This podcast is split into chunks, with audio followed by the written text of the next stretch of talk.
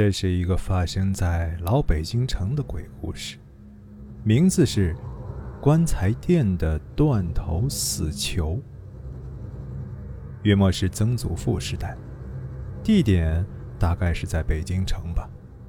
话说有位裁缝师傅老李，在城西街开了家店面，平常人来人往，挺热闹的。但隔壁却有个棺材店。老李见了他，总觉晦气。好在裁缝店生意不错，也就没想搬走。那天下了整天的雨，客人不多，老李提早拉下门，便自个儿坐在台阶上发呆。正想着心事，不远处街角传来阵阵吆喝声。瞧，衙门三两个差役正押着囚犯往这边走来。老李见那犯人颓丧着个脸，只瞄了瞄他店的招牌，没魂儿似的，又继续被差役催赶着，直往城门走去。夜里，雨仍未停，只听得隔壁棺材店嘎吱嘎吱的响，扰得人睡不安稳。躺在床上，老李想：若非几年来自己积善修福，准给这个怪声吓死。正眯瞪着，店门忽然给拉上去了，隐约间，缓缓走进个人来。该死，小偷！老李想喊，却忽然觉得喉咙一紧，吭不出半点声音，同时浑身上下也不听使唤，活像三包大米压着。得，霉运当头，中邪了。他睁大眼。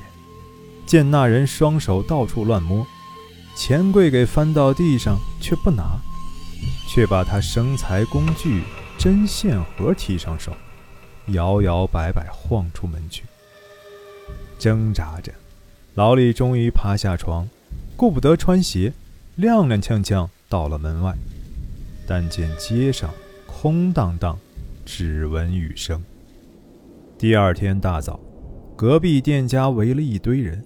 议论纷纷，棺材店老板沮丧着个脸，惊魂未定，嘴里嘟囔着：“破烂衙门什么都不管，这麻烦事儿折寿呢。”见他双手乱摇，紧紧地锁上门，头也不回，只说往对街找道士去。几个年轻小伙子攀上门槛，偷偷望进缝里，有口棺材。似乎没盖上。可怜的老李昨晚吓得一夜没睡，好不容易挨到五更才睡了一会儿，这下又给吵醒，气呼呼的起门便往门外瞧瞧，究竟怎么回事你看，棺材八成闹鬼了，黄袍道士都给请来了。可不是吗？远处棺材店老板带着道士向人群走来。